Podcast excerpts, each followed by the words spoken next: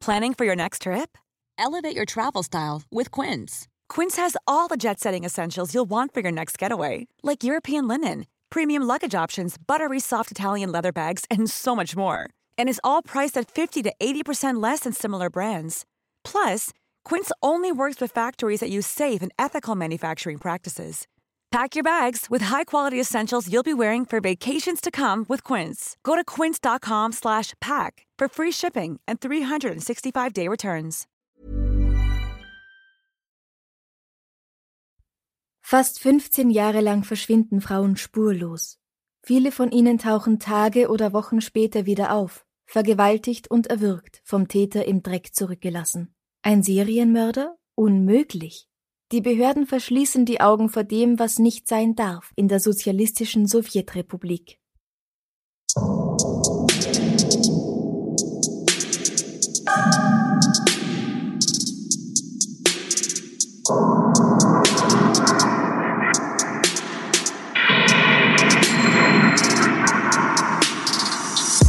Servus, Grüß dich. Herzlich willkommen bei Darf's ein bisschen Mord sein? Dein Podcast zum Thema wahre Verbrechen. Mein Name ist Franziska Singer. Und ich bin Amrei Baumgartel. Mai 1971. Im Witebsk Oblast im Norden Weißrusslands beginnt ein Serienmörder sein Unwesen zu treiben. Jahr für Jahr erhöht sich die Zahl seiner Opfer. Bis Oktober 1985 sind es fast 40. Die Leichname der ermordeten Frauen werden in verlassenen Gegenden gefunden, in Büschen, im Wald und am Rande der Stadt. Alle wurden erwürgt. Die Morde werden von der Polizei als Einzelfälle behandelt, die nichts miteinander zu tun haben. Das hat wohl auch etwas damit zu tun, dass Weißrussland bis 1991 Teil der Sowjetunion ist und dort hat es keine Serienmörder zu geben. Das russische Volk ist schließlich gesund. Hier gibt es keine Geisteskrankheiten und keine bösen Menschen. Dort gibt's auch keine. Erst nach über 30 solcher Einzelfälle ändert sich etwas in der Denkweise und Vorgehensweise der Polizei. Nikola Ignatowitsch, ein leitender Ermittler der Staatsanwaltschaft, wird mit dem Fall betraut. Oder mit den Fällen. Er beginnt die bisherigen ungeklärten Mordfälle in der Gegend zwischen Witebsk und Polotsk zu studieren und kommt zu dem Schluss, dass die Übereinstimmungen kein Zufall sein können. All diese Frauen müssen von ein und demselben Mann getötet worden sein. Und welche Übereinstimmungen sind das? Ihre Leichname werden neben kaum frequentierten Landstraßen gefunden. Die meisten von ihnen wurden mit Ästen, Reisig, Moos, Gras, Blättern, Erde oder im Winter auch mit Schnee bedeckt. Der Tod tritt bei allen durch gewaltsames Ersticken ein. Den Frauen wird mit den Händen oder in manchen Fällen mittels eines Gegenstandes die Luft abgeschnitten, bis dann eben der Tod eintritt. Einige von ihnen haben einen Knebel im Mund. Fast immer fehlen Geld und sämtliche Wertgegenstände, die die Frauen dabei hatten. Viele von ihnen wurden das letzte Mal gesehen, als sie zu einem Fremden ins Auto stiegen. Einige zeigen auch deutliche Spuren einer Vergewaltigung, aber es gibt so gut wie nie Anzeichen dafür, dass sie sich gewehrt hätten gegen ihren Angreifer. Was ja eigentlich auch bedeutet, dass sie zu dem Zeitpunkt schon bewusstlos waren. Oder eventuell sogar schon tot. Oh. Ja. Das heißt, da war ein Typ, der 14 Jahre lang Frauen ermordet hat und das waren offiziell immer Einzelfälle. Und für die Einzelfälle ist nie irgendjemand verurteilt worden. Mm, Doch, doch. so. Es sind ein paar Männer verhaftet worden, verurteilt und sogar hingerichtet. 13 Männer werden für diese Verbrechen verurteilt. Davon werden zwölf in Arbeitslager gesteckt und einer sogar erschossen. Der erste, der für einen dieser Morde verurteilt wird, ist Alexander Garilov. Er befindet sich zur falschen Zeit am falschen Ort, muss man sagen, und er ist anscheinend der perfekte Mann, um für so ein grausames Verbrechen belangt zu werden. Er wird mit dem Tod bedroht, wenn er nicht gesteht, also gesteht er. Bei der Gerichtsverhandlung überlegt er es sich allerdings anders, er schreit, dass die Anschuldigungen ungerechtfertigt sind, trotzdem wird er zu 15 Jahren in einem Arbeitslager verurteilt. Der nächste ist ein 22-jähriger Mann namens Orel, der, als er nichts gestehen möchte, das er nicht getan hat, in eine mit Ungeziefer übersäte Zelle gesteckt wird. Das bringt ihn dazu, dann doch ein falsches Geständnis abzulegen. Der nächste Mann, der kurz nach einem Mord festgenommen und zu einem Geständnis gezwungen wird, heißt Terenja. Bei der Verhandlung zieht er sein Geständnis zurück, aber er überlegte sich dann währenddessen doch wieder anders und wiederholt, was die Ermittler ihm über den Mord gesagt hatten. Weil selber weiß er ja nix. Er hat's ja nicht getan. Ja. Er erhält die Todesstrafe und das ist der Mann, der erschossen wird. Ein Mann namens Blinov wird verdächtigt, seine Geliebte getötet zu haben. Der Chefermittler kann ihn nicht einschüchtern, also sagt er zu seinen Soldaten, Blinov will etwas trinken, gebt ihm zu trinken. Die bringen ihn in ein anderes Zimmer, zerschlagen ihm das Gesicht, so dass ihm das Blut in den Mund läuft. Daraufhin sagt der Chefermittler, Hast du jetzt genug getrunken? Danach wird der Mann namens Blinov in eine psychiatrische Anstalt gebracht, wo er verschiedene Injektionen bekommt, die ihn gestehen lassen sollen, also vermutlich so ein Wahrheitsserum. Mhm. Diese Injektionen mit diesen Chemikalien bringen ihn dazu, unkontrollierbar viel zu reden, aber das ergibt nicht wirklich Sinn und ist auch kein Geständnis. Die Ärzte, die ihm dabei zuhören, warten darauf, dass er Details des Mordes preisgibt, was er nicht tut, natürlich. Weil er es nicht kann. Ja, er hat es ja nicht getan. Und trotzdem drehen sie es so hin, dass Blinov schuldig gesprochen wird. Das ist ja so wie früher die Hexenverfolgung. Entweder du bist eine Hexe und überlebst diese ganzen Prüfungen und wirst dann hingerichtet, oder du überlebst die Prüfungen, dass du eine Hexe bist, nicht, bist keine Hexe, bist trotzdem tot. Ungefähr so ist das, genau. Toll. Und das sind nur ein paar Beispiele für das, was diesen Männern angetan wird, weil ein Sündenbock gebraucht wird, weil Russland Ergebnisse fordert. Es darf keine ungeklärten Morde geben. Keine Verbrechen, die nicht gesühnt sind eigentlich überhaupt gar keine Verbrechen, ja. aber wenn, wenn dann schon, Gerechtigkeit. Dann, ja. ja. Erst nachdem Nikola Ignatowitsch endlich das Ruder übernimmt und nach nur mehr einem Täter suchen lässt, einem Serientäter, geht es richtig los mit ernsthaften Ermittlungen. Dank seinem Interesse an den Fällen besteht nun doch die Chance, dass die ermordeten Frauen so etwas wie Gerechtigkeit erfahren, beziehungsweise halt ihre Familien. Statt nach 36 verschiedenen Mördern wird nur noch nach einem gesucht. Es stellt sich heraus, dass die Aussagen von Zeugen, die den möglichen Täter gesehen haben wollen, eh auch übereinstimmen. Der Täter ist groß, kräftig und wird im Jahr 1985 als ungefähr 40 Jahre alt beschrieben. Die Polizei überprüft nun, ob der Mörder vielleicht eh schon bekannt ist, indem sie die Pausen zwischen den Morden mit den Haftzeiten von bekannten Kriminellen vergleichen, aber auch das führt zu keinem Ergebnis. Jemand erinnert sich dann daran, dass er oder sie gesehen hat, wie eines der letzten Opfer zu einem Mann ins Auto gestiegen ist. Dieser Wagen ist ein roter Saporoschitz. Ein was? Saporoschitz oder auf Deutsch wahrscheinlich Saporoschitz. Das ist eine sowjetische Automarke, die zwischen 1960 und 1994 hergestellt wurde. In Westeuropa wurde sie auch unter den Namen Yalta, Eliet oder ZAZ bekannt. Von den Leuten haben diese Autos aber tolle Spitznamen erhalten, wie zum Beispiel Stalins letzte Rache. Ganz toll finde ich, was es auf Wikipedia dazu zu lesen gibt. Da steht nämlich, die Verarbeitungsqualität entsprach damaligem sowjetischem Standard und ließ mit den Jahren weiter nach. Ja. Also man kann sich denken, was für ein tolles, wunderbares Auto das war. Also meistens ist es wahrscheinlich gefahren. Ja, außer bergauf oder schneller als 90 oder wenn es zu kalt war oder, oder zu heiß oder ja, es Montag oder Sonntag war. Genau. Nikolai Ignatowitsch lässt jetzt überprüfen, wie viele rote Saporoschets es im Witebsk Oblast gibt, also im Bezirk von Witebsk. Das sind 1500. Ah, eh nur. Eh nur. Die Polizei hält jetzt regelmäßig Fahrer von diesen roten Saporoschets an und kontrolliert ihre Führerscheine. Im August erhält die Zeitung Witebsk Rabochi einen Brief von der bislang unbekannten Organisation Patrioten von Witebsk in dem steht, dass sie eine Gruppe Männer sind, die sich durch diese Morde an ihren untreuen Ehefrauen rächen wollen.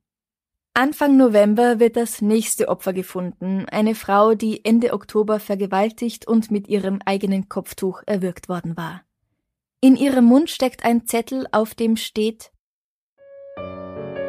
Tod für Verrat, Kampf gegen die Bullen und die Kommunisten. die Patrioten von Witebsk. Sehr bald ist klar, dass diese beiden Briefe von derselben Person geschrieben worden sind.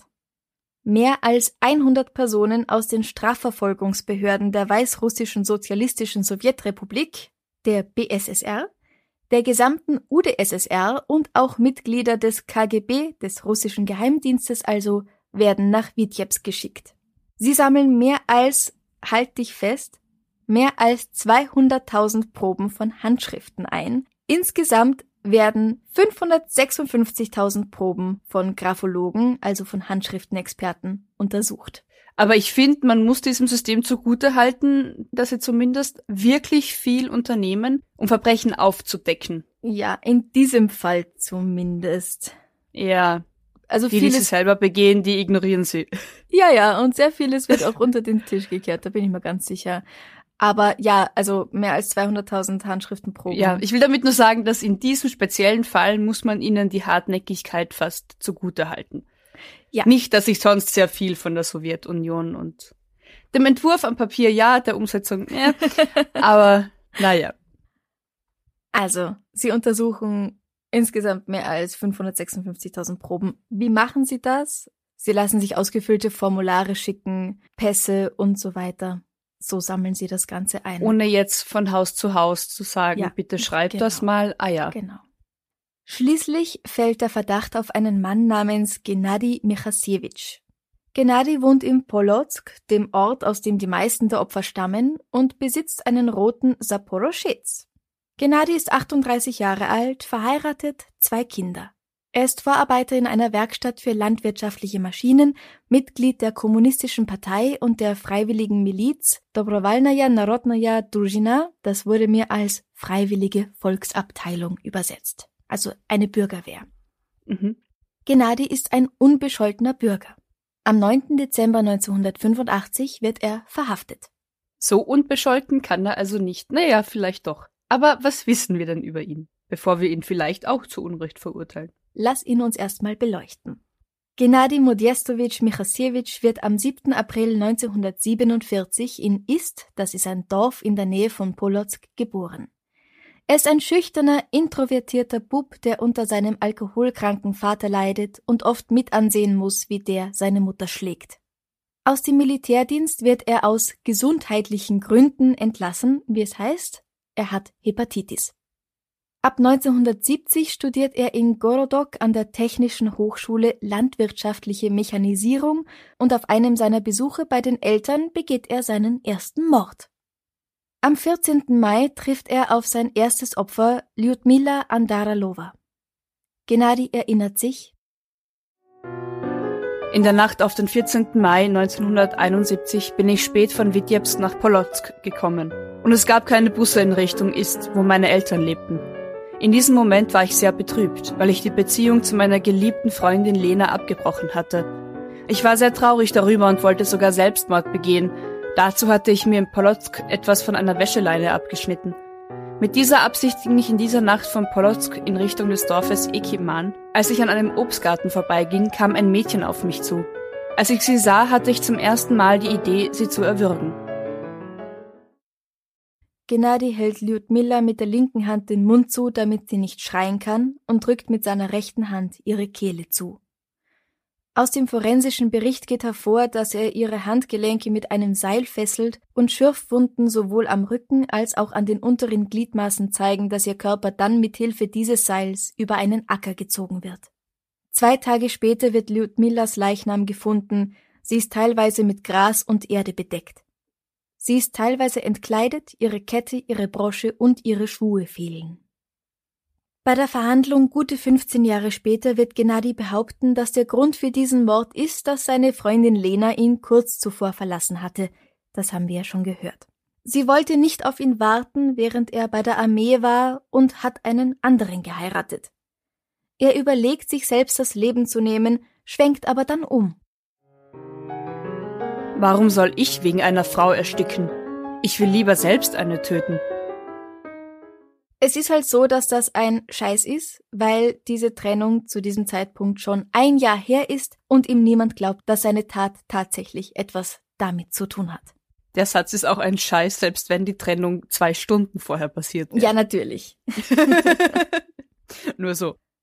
Die nächste Frau, die in seine Hände fällt, ist, soweit wir wissen, die einzige, die ihm entkommt. Sie erzählt,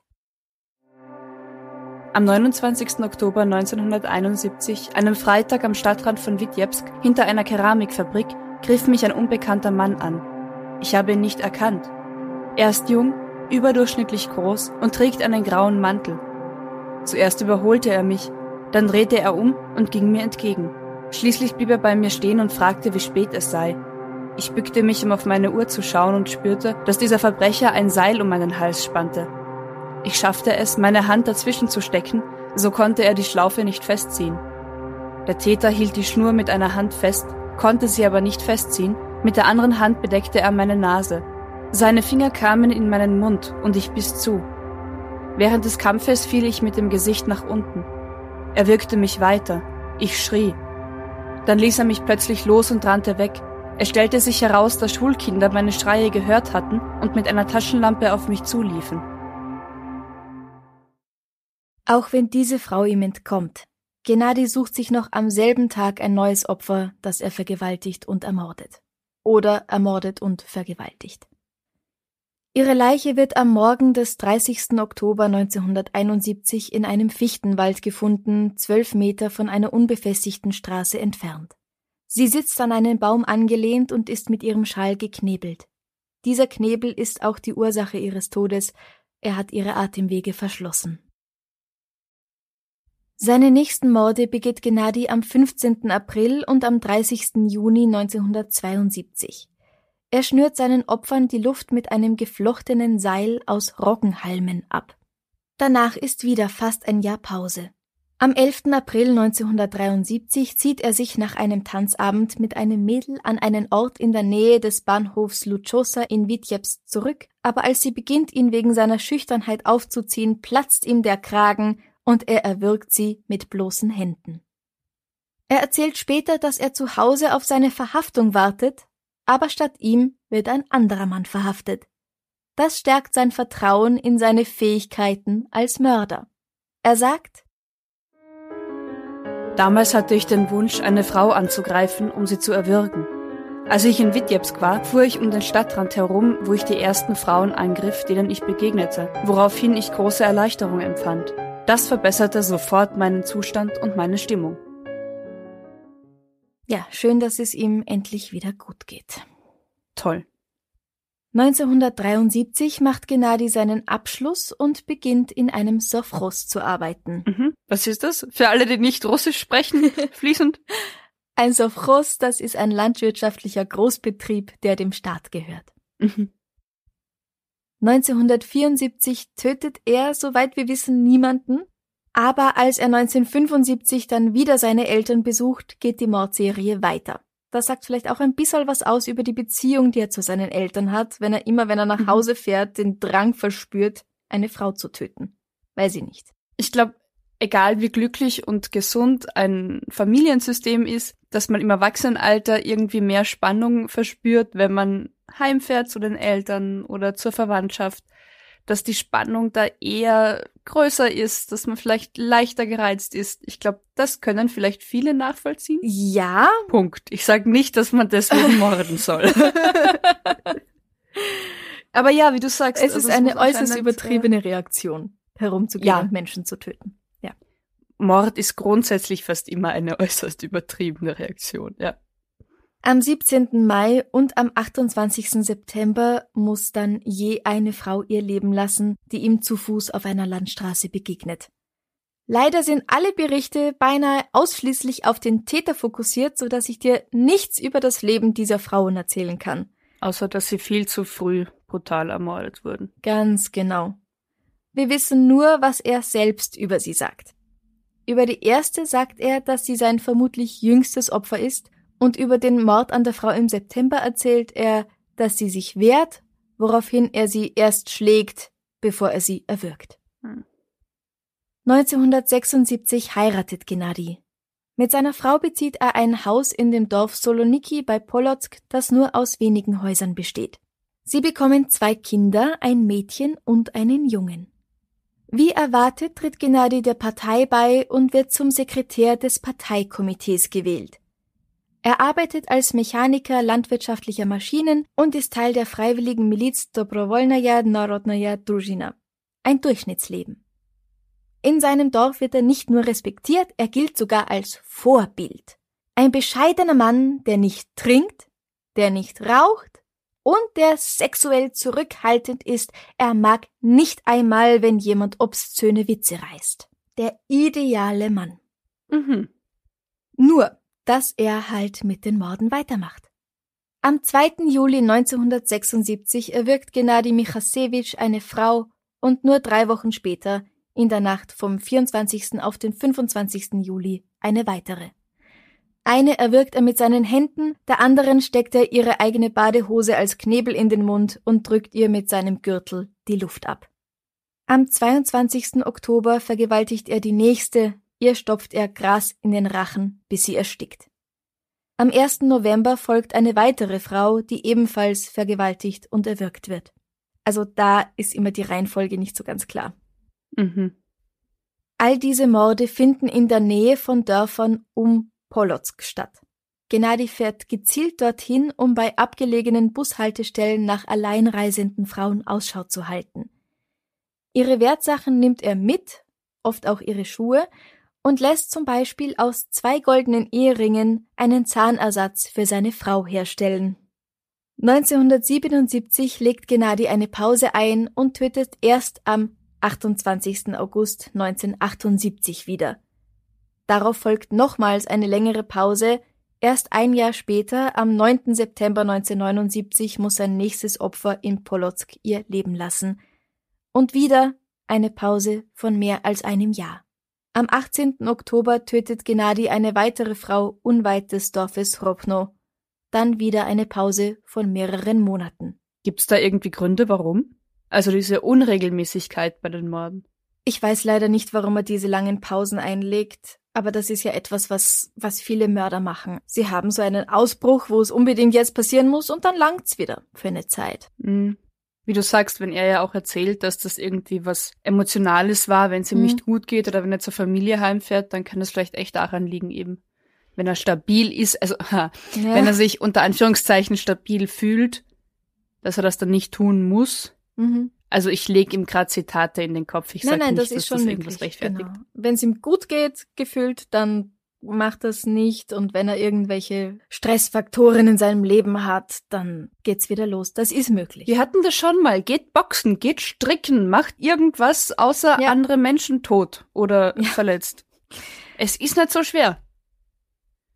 1981 ändert er dann seine Taktik. Er kauft sich einen roten Saporoschetz und beginnt damit und auch in einem LKW von seiner Arbeit Anhalterinnen mitzunehmen. Am 15. Juli 1981 erdrosselt er mit seinem Gürtel eine Studentin, die er zuvor in seinem Tirch-Pomosch-Auto mitgenommen hatte. Das ist also sowas wie ein Pannendienst, wie der ÖMTC oder der ADAC. Aber warum steigen denn so viel bei ihm ein? Es ist eine ländliche Gegend. Ich nehme an, dass hier nur selten Busse fahren. Und Gennady dürfte durchaus fesch und charmant wirken. Also, wenn man schön ist, dann ist man schon vertrauenswürdiger für die Leute, als wenn's schier bist. Trampen, also per Anhalter mit jemandem mitfahren, war auch damals noch viel weiter verbreitet als heute. Ich weiß noch, als Kind habe ich oft Menschen mit einem Schild an der Autobahnauffahrt stehen sehen. Jetzt aber schon wirklich seit vielen Jahren nicht mehr. Ich weiß nicht, kannst du dich da noch dran erinnern? Na, auf jeden Fall. Jetzt noch immer teilweise, aber vor allem auch, weil ich halt, also mein Elternhaus ist direkt an der Landesgrenze und immer, also regelmäßig, wenn ich halt dann mit dem Auto dort bin und mit dem Auto heimfahre und ich wink halt und sag sorry, weil ich fahre nur noch 100 Meter. ähm, aber da stehen immer wieder mal, ja, aber klar, früher waren es viel, viel mehr Tramper. Das stimmt schon. Ja. Naja, also ein Pannendienst, das ist auch gleich nochmal vertrauenswürdiger als ein Ja. normaler Mann in einem Ja. normalen Auto. Das stimmt. Der Techniker, der hilft, dem, dem vertraut man. Ja. Den jungen Frauen, die beim Einsteigen wird aber bald bewusst, dass der Mann nichts Gutes mit ihnen im Schilde führt. Er wird später erzählen, dass sie beginnen, von ihrer Menstruation oder ihren Geschlechtskrankheiten zu erzählen, die sie bestimmt aus Not erfinden, damit ihnen vielleicht hoffentlich doch nichts passiert. Aber leider zeigt beides bei ihm absolut keine Wirkung. Er will vergewaltigen und er will töten. Davon können ihn solche Lappalien nicht abhalten. Am 12. September und am 23. Oktober 1981 findet Gennady zwei weitere Opfer. Im Sommer 1982 dann sogar fünf, vier davon mit sehr geringen Abständen im Juli und August. Auf diese Serie folgt wiederum eine Pause von fast einem Jahr, doch das Morden geht weiter. Am 30. August 1984 tötet er gleich zwei Frauen am selben Tag.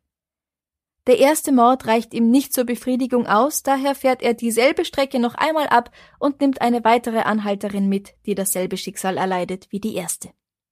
1985 eskaliert er schließlich komplett und tötet zwölf Frauen in einem Jahr. Aber warum? Also ja, okay, dumme Frage. Nein, keine dumme Frage. Gennady empfindet das Töten als heilsam. Jedes Mal, wenn er eine Frau erwürgt oder erdrosselt, hat er das Gefühl, dass neue Kraft durch seine Hände in seinen Körper strömt. Ich habe dir wieder ein Zitat geschickt, wenn du das bitte lesen magst. Von Zeit zu Zeit, wenn ich allein war, überkam mich ein bestimmter Zustand, der mich dazu veranlasste, nach einer Frau zu suchen, um zuerst mit ihr zu kommunizieren, ihren Körper zu berühren und zu versuchen, Geschlechtsverkehr mit ihr zu haben. Wenn ich dann mit einer Frau in Kontakt kam, wurde ich von einer Art Wahnsinn erfasst, indem ich die Frau würgte und tötete. Ich glaubte, dass eine Frau auf jeden Fall erwürgt werden muss, und in solchen Fällen konnte ich mir nicht helfen. Nach so einem Mord war ich erleichtert. Ich habe nicht bereut, was ich getan hatte. Ist deine Frage damit geklärt? Oh. Nein. ja, aus seiner Sicht vielleicht. Also es ist für ihn einfach ein Zwang, der ihn überkommt.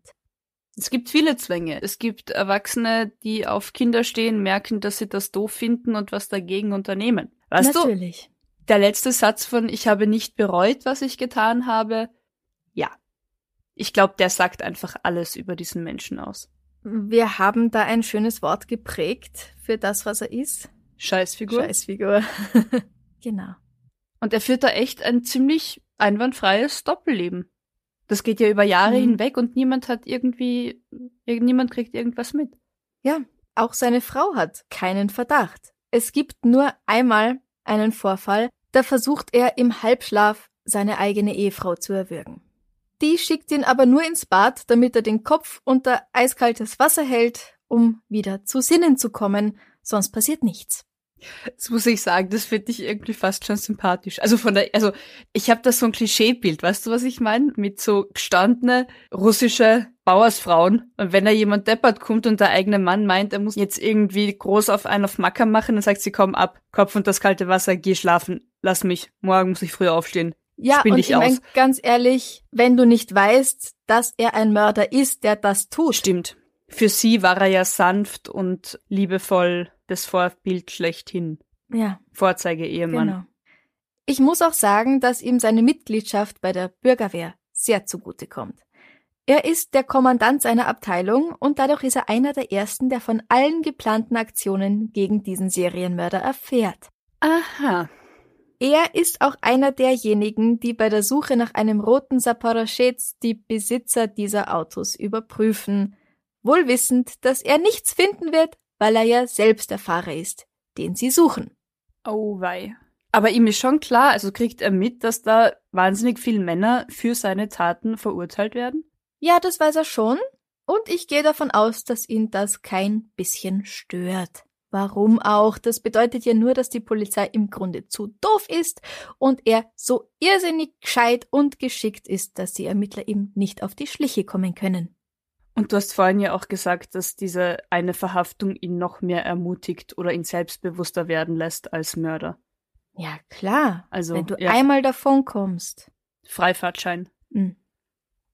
Aber trotzdem wird er schließlich nervös, als Nikolai Ignatowitsch die Suche nach einem einzelnen Serienmörder einleitet, und das verleitet ihn dann dazu, diesen Brief an die Zeitung zu schreiben, im Namen der erfundenen Patrioten von Witjewsk. Die Patrioten bekennen sich zu den Taten, sie seien eine faschistische Organisation, die gegen das Regime kämpft und sich außerdem durch diese Morde daran rächen wollen, dass ihre Ehefrauen sie betrogen haben. Nur dass sie halt wildfremde Frauen umbringen und nicht ihre eigenen Ehefrauen. Das würde man ja wahrscheinlich sonst auf sie selbst wieder zurückführen können. Ist jetzt die Logik, die ich mir dazu baue, aber. Ja, aber warum dann eben wildfremde Frauen? Also ich meine, die Logik ist da ja schon längst aus dem Fenster geflogen. Ja. Aber um sich an der Frauenschaft, was weiß ich, einfach zu rächen, egal, weil Frau ist Frau, an dem Geschlecht. Ja, ja, ja. genau. Den zweiten handgeschriebenen Zettel, den er in den Mund einer von ihm ermordeten Frau steckt, den hätte er sich besser erspart, denn nach der Überprüfung von unglaublichen 560.000 handschriftlichen Proben wird schließlich festgestellt, dass es beide Male seine Handschrift ist. Hut ab vor den Graphologen. Ja, die müssen ewig lang daran gesessen sein. Und die müssen echt auf Zack gewesen sein, weil aus 560.000 die Handschrift zu vergleichen, zu erkennen und den richtigen Täter zu finden. Nicht Ja, wieder ja. irgendeinen. Hut ab, wirklich. Ja, also sie haben dann wahrscheinlich schon so mehrere von derselben Person gehabt, damit Mhm. sie es halt ordentlich vergleichen können. Also jetzt nicht 550 oder 560.000 verschiedene Personen, aber ja, Trotzdem. Wahnsinnsarbeit. Ja. Gennady Michasiewicz befindet sich mit gepackten Koffern und einem Flugticket nach Odessa in der Tasche bei Verwandten, als ihm die Handschellen angelegt werden. Er bestreitet zunächst für auch nur eine einzige der Taten verantwortlich zu sein, packt aber bald aus. Im Dezember bekennt er sich zu 19 Morden, im Januar 1986 zu weiteren 14 und im April zu nochmal 5. Durch seine Geständnisse können die Leichen von fünf Frauen gefunden werden, die bislang als vermisst gegolten hatten. Er gesteht insgesamt fast 40 Morde, darunter 13, für die bereits Männer verurteilt worden waren und einer, der Herr Terenja, sogar erschossen. Einige finden, dass man besser den Mantel des Schweigens über diese Angelegenheit breiten sollte und sie nicht an die Öffentlichkeit gelangen sollte. Immerhin lässt sie die Polizei und damit den Staat sehr schlecht aussehen. Gennady wird dennoch vor Gericht gestellt und streng bewacht, damit niemand dem Gesetz zuvorkommt und ihn tötet. Der Gerichtspsychiater bescheinigt Gennady psychopathische Züge und Sadismus. Dabei sei er aber bei klarem Verstand, er war und ist sich zu jeder Zeit seiner Handlungen und deren Konsequenzen bewusst und muss deswegen als geistig gesund angesehen werden. Das wollte ich vorhin schon sagen, weil wenn er 40 Morde gesteht über diesen Zeitraum, Mhm. Dann kann er sich an 40 Taten erinnern. An 40 Menschen. 36, 37, ja. Wildfremde für ihn. Daran musst du dich erst mal erinnern können. Und das aufzählen. Naja, das ist nicht so ohne, oder? Ich meine, du hast ja einen Alltag auch und du hast noch Familie und bist dort irgendwie in der Freiwilligen Feuerwehr und äh, Na gut, äh, aber das, es waren ja besondere Ereignisse für ihn. aber das meine ich ja. Es, er war in keinem Wahn, wo er dann irgendwie danach Mhm. nicht mehr wusste, wo er jetzt irgendwie ist. Ach so, Das ja, ja, nein, er ist nicht, er ist nicht bei dann klarem plötzlich aufgewacht quasi. Richtig, richtig. Also es spricht für mich auch für einen klaren Geisteszustand. Ja, ja. 1987 wird Gennady Michasiewicz zum Tod durch Erschießen verurteilt. Seine Mutter legt gegen das Urteil Berufung ein, das Berufungsverfahren scheitert allerdings. Ich find's auch interessant, dass seine Mutter das ist und nicht seine Ehefrau. Naja, klar. Was heißt, naja, klar. Es könnte ja auch sein, dass die Ehefrau an ihn glaubt und denkt, das ist alles gar nicht wirklich passiert.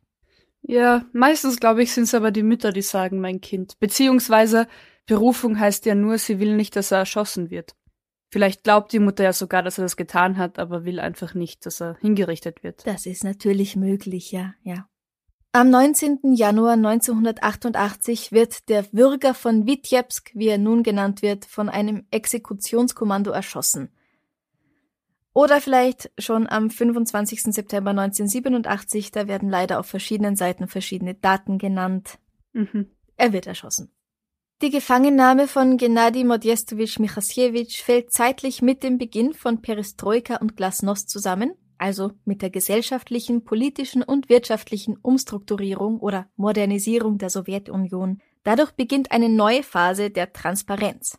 Man ist nun auch einem Konzept wie dem des russischen Serienmörders gegenüber offener. Also der Tatsache, dass es ihn gibt, nicht die Tatsache, dass er tätig ist. Genau, weil Fakt ist, kommt man jetzt drauf oder bekennt sich dazu, dass es auch in der Sowjetunion nicht nur Sex gibt, der gut ist, sondern auch sexuelle Triebtäter. Das war bis dahin undenkbar. Ja. Der Russe ist ein guter Mensch. Ja, außer Stalin. War damals ein guter Mensch. Na, auf jeden Punkt. Fall. Ja. Gennady Michasiewicz und Anatoly Slivko sind die ersten, die in etwa zur selben Zeit als Serienmörder erkannt und auch zur Rechenschaft gezogen werden. Wir werden uns übrigens in der Bonus-Episode im Januar dieser anderen Scheißfigur Slivko widmen. Yeah. Also freut euch auf mehr Russisch auf Steady. Da. Und man muss auch dazu sagen, dass der Begriff des Serienmörders zu dieser Zeit auch noch relativ jung ist. Der wird erst Mitte der 1970er populär, als Ted Bundy und David Berkowitz in den USA ihre Taten begehen. Und natürlich ist es immer schwierig zu akzeptieren, dass es auch im kommunistischen Russland so verkommene Kreaturen geben kann, wie bei ihrem kapitalistischen Feind, den USA. Oh ja. Also das dauert und da braucht's viel Umdenken dafür. Und viel Einsicht. Schwierig, schwierig. Aber sie haben es geschafft. Russland hat natürlich, oder die Sowjetunion, noch weitaus mehr Serienmörder hervorgebracht. Aber wie gesagt, Michasiewicz ist einer der ersten, der als solches erkannt wurde. Und sogar transparent akzeptiert wurde als solcher. Ja. Ich kann mir nicht vorstellen, dass sie es an die große Glocke gehängt haben, trotz allem. Also die Zeitungen Ja, werden nicht voll gewesen sein damit. Ja, ja, ja, ja, klar. Aber ja, Immerhin, ja. Scheißfigur. definitiv. Scheißfigur. Es gibt echt eine Grauzone, wo ich sowas wie minimales Verständnis für dramatische Leben haben kann Mhm. und deren Auswirkungen. Die ist auch sehr klein, diese Grauzone, aber der hat sie bei weitem überschritten. Ja, ja, der befindet sich weit ab von dem, was ich nachvollziehen kann. Mm. Ich meine, was du, was, was wir früher über Anhalter gesprochen haben. Ich habe halt auch die Befürchtung ein bisschen, dass es erst Gründe braucht, warum man das vielleicht nicht mehr so locker Wie macht. meinst du? Naja, dass es vielleicht erstmal auch medial durchsickert von Beispielen, dass per Anhalter zu fahren, vor allem für Frauen, nicht ganz Ja. ungefährlich sein kann.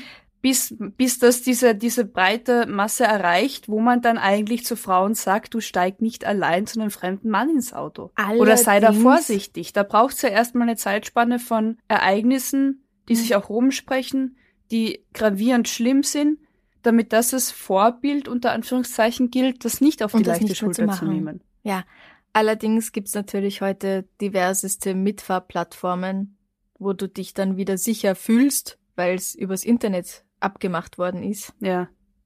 Aber Auch. wie sicher das tatsächlich ist, das weiß ich nicht. Also ich schaue ich schau meistens bei Frauen, wenn ich mitfahre. Wenn ich welche mitnehme auf so Plattformen, das habe ich bis jetzt zwei, dreimal gemacht, dann nur, wenn eh schon ein Freund oder Freundin von mir mit dem Auto ist Mhm. oder es eben Frauen sind. Mhm. Und einmal habe ich das gemacht, da musste ich so dringend fahren und ich wollte kein Zugticket kaufen. Und hab, das war ein Bekannter von einem Bekannten, Facebook weiß das, dass die befreundet sind. Und dann habe ich den gefragt, du, ist der okay, kann ich bei dem mitfahren? Mhm. Ich hätte mir überlegen sollen, wen ich da frag. der war total okay, der war total gechillt, aber er war zu sehr gechillt. Ich bin mir ziemlich sicher, dass er mindestens einen Dübel-Intus hatte zwischen Wien und Kärnten. Aber gut, du bist gefahren und nicht er. Nein, er ist gefahren. Ich bin halb Oh. gestorben auf der Beifahrerseite. Oh nein, nein, nein, nein, nein. Ja, Also, ja, sei auch da sehr vorsichtig sein. ja, wenn man bei Fremden mitfährt oder Fremde mit einem mitfahren, auch wenn es Bekannte von Bekannten sind, du Mhm. weißt nicht, bei wem Mhm. du einsteigst. Mhm. Oder wer bei dir einsteigt. Mhm. Und das ist, ich weiß, es ist billig und es scheint eine gute Idee, aber, ah, also immer, immer, das haben wir jetzt eh schon öfter gesagt, egal was du tust, wenn du es allein tust, sag jemandem Bescheid, Ja. ganz genau, wo Ja. du bist, was du machst Bei wem mit du wem mitfährst. du es machst. Ja.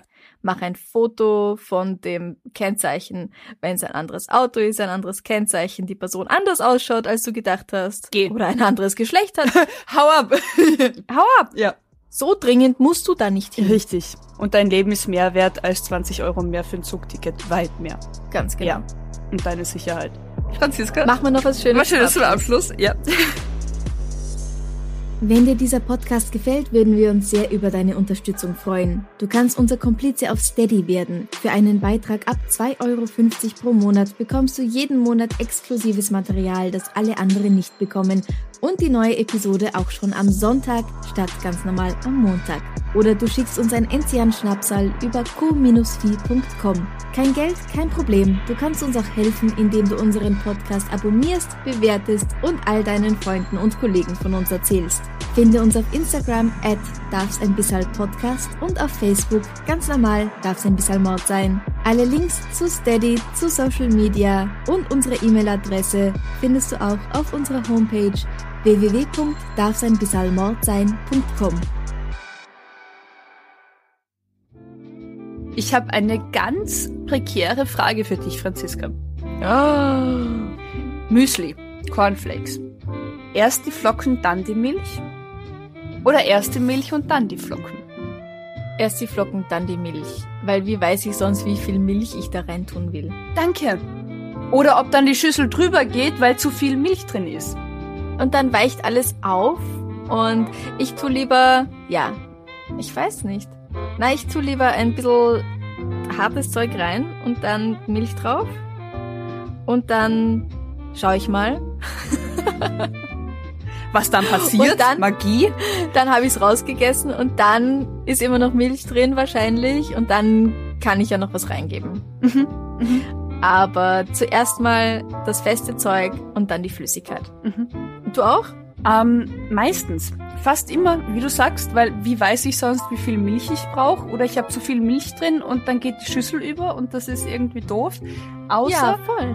außer ich habe Lust auf. Es gibt so gewisse Zere, Z- Cerealien, Danke. bitte. Es gibt so gewisse Cerealien, das habe ich jetzt gelernt, das Wort, die finde ich besser schmecken, wenn sie knusprig in der Flüssigkeit sind. ja, das gilt für mich aber eigentlich bei allem. Oh nein, ich stehe wahnsinnig auf, auf aufgeweichte Cornflakes und aufgeweichte Uah. Haferflocken. Okay. Ich glaube, ich muss aufhören, dein Freund zu sein. Wir mögen beide Ananas auf der Pizza, wir haben nur uns, Franziska. Ja, okay, das stimmt. Das stimmt. Wer außer uns mag noch Ananas auf der Pizza? Ähm, Sehr viele unserer Hörer. Mhm, das stimmt, Ihnen. das finde ich cool, ja. Nein, aber zum Großteil auch erst erst Cerealie, dann Milch und dann, wie du sagst, wenn zu viel Restmilch ist, dann noch was Knuspriges zum Abschluss. nach. Mhm. Cool. Okay. Wie sieht's denn bei euch so aus? Erst Milch, dann das Müsli? Erst Müsli, dann Milch? Oder Joghurt? Man kann das sicher irgendwie eine Okay, bei Joghurt, also wenn das fest ist, würde ich zuerst Joghurt reingeben und dann das andere. Aber da Das geht's mir dann noch mehr um den Joghurt eigentlich. Und dass man es gut mischen kann, sonst pappt alles trockene am Boden und das geht dann Ja. so. Ja. Genau. Aber wie sieht's denn bei euch aus mit euren Müsli-Essgewohnheiten? Lasst es uns wissen am Freitag. Ich glaube, da gehen die Wogen echt hoch. Wir Sonst- werden sehen. Lasst Ja. uns überraschen. Ich bin gespannt. Jetzt wollen wir uns noch bedanken bei einigen unserer neuen Komplizen. Und zwar bei Sabine W., Stefanie W. Pia W., lauter Ws, W. Melanie F. Amelie Blau-Gelb, Sue Stitch. Gesa O., Kira P. Tine H., Franziska G. Annika S., Natalie B. Alexandra K., Vanessa B. Sabine J., Raphael S. Sabrina G., Laura H. Boss Babe Katharina F. und Lisa Maria G. Herzlich willkommen im Club. Und Bussi Bussi Danke. Genau. Und an alle geht jetzt ein herzliches Bussi. Bussi Baba. Baba.